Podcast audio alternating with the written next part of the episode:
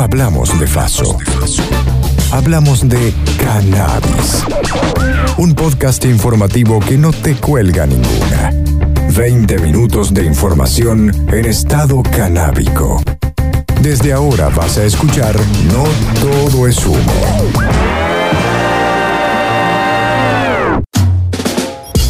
La ley industrial? Muy bien, y continuamos haciendo referencia a la ley de cannabis. Se solicita la inmediata sanción en diputados. Así es, la Cámara Argentina de Cannabis solicita la inmediata sanción de la ley de cannabis en diputados de la Nación. A principios de diciembre, la Cámara de Diputados debía tratar la ley de cannabis industrial y ante la falta de quórum de Juntos por el Cambio, numerosas agrupaciones canábicas, organizaciones sociales y empresarios protestaron frente al Congreso de la Nación y en otros puntos del país.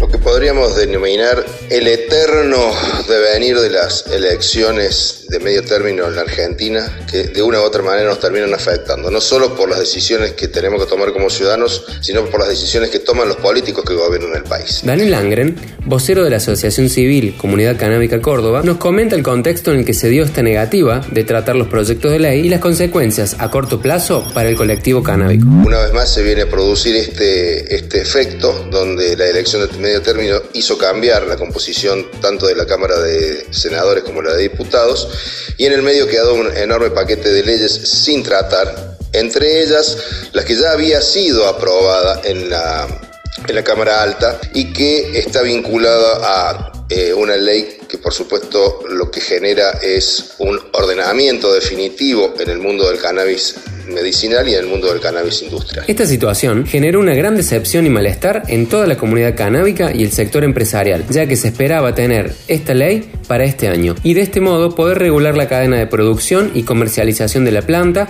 sus semillas y sus productos derivados. Daniel nos explica lo que se pierde al dilatar el tratamiento de esta ley y lo que deberíamos esperar en los próximos meses.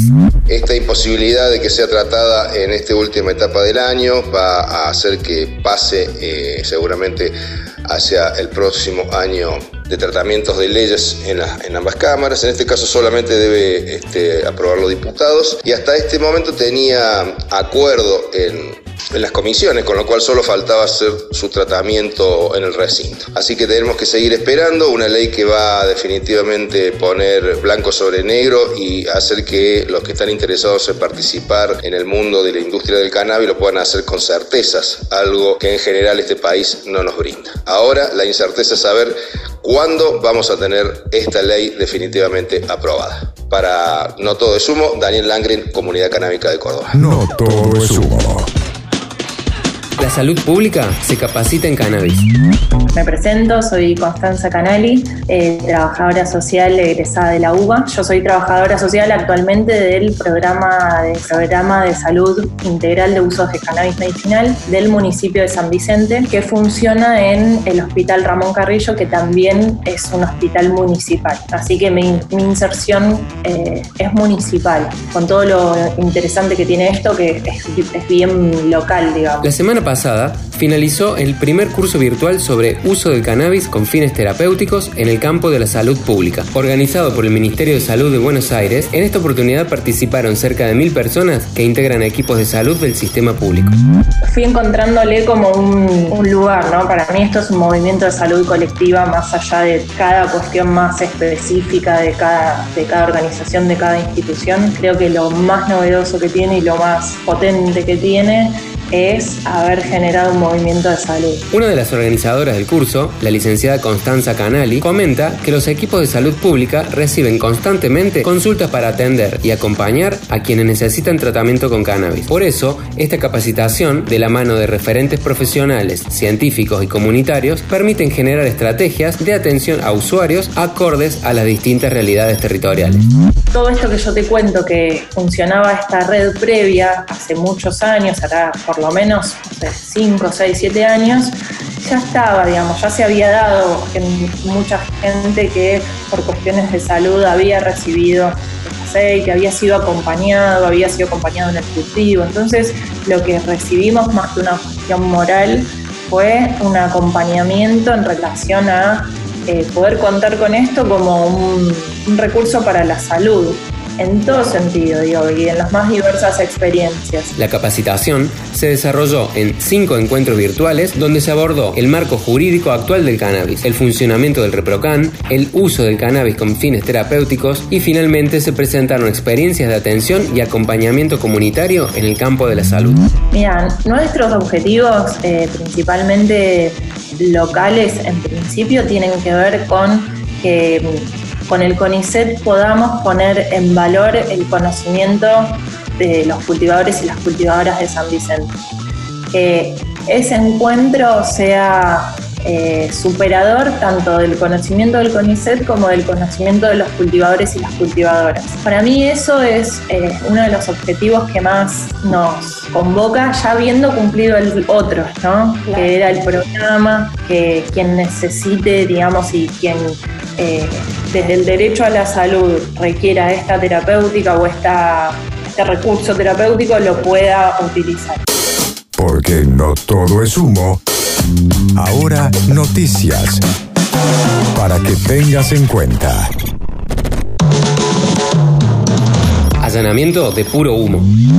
Yo eh, tengo fibromialgia desde muy pequeña, ahora tengo 59 años y nunca había encontrado nada que palie mi padecer. Hasta que, bueno, hace seis años encuentro eh, a través de Marcelo Morante, el doctor Marcelo Morante, que soy el, director de Cannabis Medicinal Argentina, empiezo a probar elaborados a base de cannabis y empiezo a sentir eh, muchas mejorías. Ayudo a muchísimas personas con diversas patologías, desde niños con epilepsia, hasta personas mayores con Parkinson o demencia o Alzheimer o, bueno, esclerosis múltiple, diversas cuestiones. Hace pocos días, la odontóloga platense Edith Bernstein fue detenida por cultivar cannabis medicinal para tratar la fibromialgia que padece desde hace años. Esto hizo que empezara a cultivar esta planta eh, con cepas de bancos feminizadas, altamente medicinales, con porcentajes altos de CBD, pero también con THC. Eh, ahí empezó todo un camino de búsqueda en relación a, a esta maravillosa planta. Edith trabaja con algunos médicos y está en el mundo de la investigación, en un proyecto de cannabis y cáncer en la Universidad de La Plata, además de dar charlas sobre el cannabis para la Facultad de Veterinaria. Actualmente mm, me encontraba al momento de, este episodio tan desafortunado, em, eh, iniciándome en líneas de investigación relacionadas con cáncer y cannabis para la Universidad de Medicina. También he sido convocada para la Universidad de, Veterinaria para dar charlas este, y para la UNAJ Universidad Nacional Arturo Jauleche. Pese a estar inscrita en el ReproCan y participar en proyectos de investigación, por una orden del juez Ariel Lijo, la prefectura naval irrumpió en su casa y llevó adelante un allanamiento de 12 horas digno de una película de Hollywood. El episodio relacionado con este desafortunado momento que estoy viviendo es el miércoles pasado. Se presenta un camión acá en la puerta de prefectura naval, perdón, de Prefectura Naval. Este, yo justo estaba caminando, venía de una caminata, vivo sola, venía de una caminata y vengo como corriendo hacia acá, hacia casa porque veo ese camión parado pensando que había pasado algo con, algún familiar. Yo tengo una mamá mayor que vive acá nomás en La Plata, eh, pero no, inmediatamente me hicieron entrar así como de prepo, me pusieron contra la pared y me apuntándome con itacas, eran más o menos 10, 12 personas. Edith denunció que no la dejaron comunicarse con sus familiares o con su médico, que no le dejaron ni un frasco de su medicina. Empiezan a, leerme un acta de que yo estaba imputada en un, en un este, delito, digamos, en, una causa por narcotráfico, eh, que cursan el juzgado del doctor Lijo, que me iban a hacer un allanamiento al que, al que yo no me podía negar. Yo le dije que había una equivocación. Ah, me preguntan si tenía este, cosas, eh, elementos, digamos, relacionados con el fraccionamiento de cannabis o la distribución. Le dije que no, que estaban equivocados, que me dejen por favor hablar con el juez, que yo a lo único que me dedicaba era al cannabis medicinal. Típico del accionar de las fuerzas de seguridad del Estado, el procedimiento fue realizado innecesariamente con violencia y malos tratos. Eh, me trataron bastante mal, digamos, eh, fui como, digamos, con cierta prepotencia, con mucha humillación. Durante 12 horas me desarmaron todo, la casa, indoor, llevar las plantas, sustrato, em, elementos relacionados con, con todo lo que era mi, actividad, eh, los frascos, digamos, donde yo tenía los eh, diferentes elaborados con diferentes concentraciones. Eh, bueno, se llevaron todo, me dejaron sin nada, con las manos vacías. Con una infundada causa abierta, que seguramente caerá por sus débiles fundamentos, Edith nos cuenta los momentos difíciles que le tocó vivir en el allanamiento y lo que deberá afrontar desde ahora. a todo esto ya eran como las 12, la 1 de la mañana. bueno, finalmente a las 6 y media de la mañana del día siguiente salen mis antecedentes eh, perfectos, eh, el oficial mismo me dijo intachables y bueno, me dejaron volver. Me encuentro eh, en una causa penal eh, por narcotráfico. Este, puse un abogado privado en esta primera instancia. Seguramente después este, no creo que lo pueda sostener. Iré con la Defensoría Pública porque bueno, son defensas muy costosas y la verdad que a mí el dinero no me sobra. Así que bueno, eh, más o menos este, ese es el panorama eh, de ultraje, de, humillación, de destrato que sufrí y, y la estoy pasando como puedo. No es humo. Zona de ventas, canjes y afines. Porque en No Todo es Humo también hay cosas para recomendar. Hola, soy Marion de Apical Grow Shop y te invito a que nos conozcas. Somos especialistas en extracciones. Con nosotros vas a vivir la experiencia rosin como nunca antes en un espacio privado y con los mejores instrumentos del mercado mundial. Anda reservando tu turno. Apical es el único grow shop de Córdoba que cuenta con las mejores marcas de vaporizadores importados y te sumerge en el hermoso mundo de la vaporización. Contamos con todas las herramientas que necesitas para tener un cultivo exitoso, como sustratos fertilizantes, macetas e insecticidas, y para disfrutar de tus producciones, como papeles, pipas, bon y la mejor parafernalia. Nos encontrás en Instagram como arroba apicalgrow o en nuestro local en la Valleja 1220 de Barrio Cofico de lunes a sábados de 12 a 20 horas. Y si sos cliente de nuestro grow, todos los meses participas por importantes sorteos. Encontra todas las novedades en Apical Grow Shop. Fuma tranquilo. Nosotros te actualizamos el minuto a minuto. No todo es humo. Costa Rica avanza en regulaciones.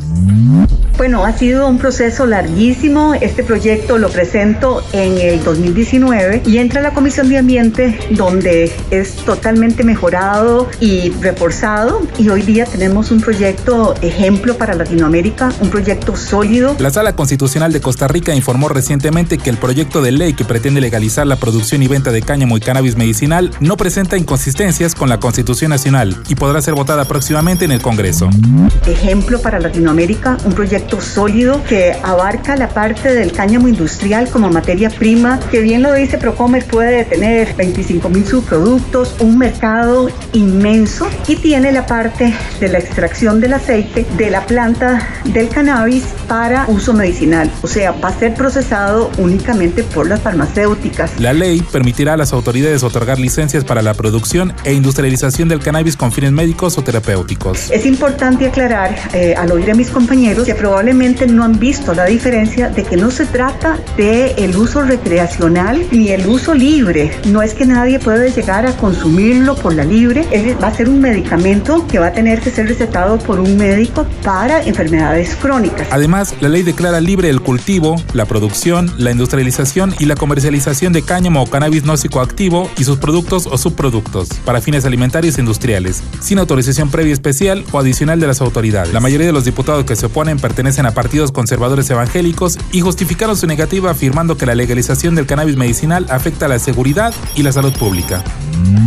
Entonces, ese es el tema, es la parte industrial médica, farmacéutica y nada que ver con que los muchachos van a estar drogados y que se van a morir y que va a haber una sobredosis, porque de eso no se trata. Nadie se ha muerto porque es algo médico que utilizarán los médicos y por eso en el proyecto está metido y regulado todo este tema. Para Colombia no es hora de regular. Una política que genere oportunidades económicas.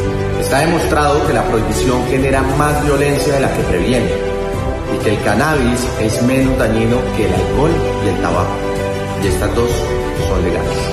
El mes pasado se conoció que la plenaria de la Cámara de Representantes decidió archivar el proyecto que regularía el consumo adulto de cannabis en Colombia. La iniciativa llevada a cabo por Juan Carlos Lozada, autor del proyecto, proponía cambiar el artículo 49 de la Constitución para permitir la posesión y consumo de cannabis por parte de mayores de edad. Que lo que antes fue ilegal por estigmas o desconocimiento, que hoy se regule dando el debate con argumentos. Los referentes que impulsaron el proyecto aseguraron que despenalizar el uso adulto de cannabis permitiría al Estado arrebatarle el negocio a las mafias y el microtráfico e implementar una política pública en torno a la prevención y atención del consumo problemático del cannabis. Todas las encuestas de drogas, Gabriela se ha cansado de citarlas, muestran que tan solo el 10% de los consumidores se vuelven adictos o tienen un consumo problemático. Y entonces por mi propia experiencia de vida yo no le puedo negar a quienes no tienen esa experiencia de vida que tuve yo, sino que tienen una vida más o menos normal, como la tiene cualquiera que consuma alcohol o consuma tabaco, que también de vez en cuando se fuman un porro, pues yo no puedo ir a imponerle eh, mi experiencia a los demás justamente por lo que dice Gabriel. Esto no se trata de tomar decisiones desde la moral o desde la casuística, sino se trata de tomar decisiones desde lo que deberían ser los insumos primordiales de una política pública. De esta manera, los representantes de la Cámara dejan afuera del cannabis legal a miles de usuarios adultos que siguen siendo criminalizados mientras el Estado amasa fortunas multimillonarias con el cannabis industrial en desarrollos privados. No todo es humo. El primer periodístico de cannabis en versión podcast.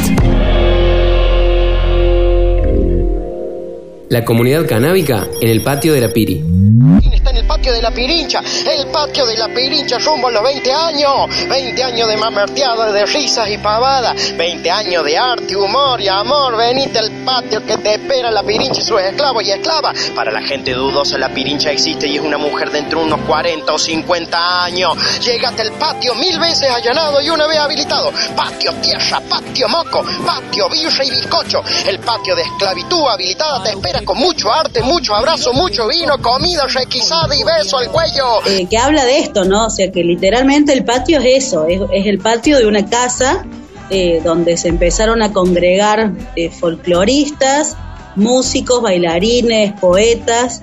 Todo empezó allá por el 2001, 2002 que nosotros abrimos el patio para, para las carpas, para poner carpas. Un tema que no lo conociera nadie.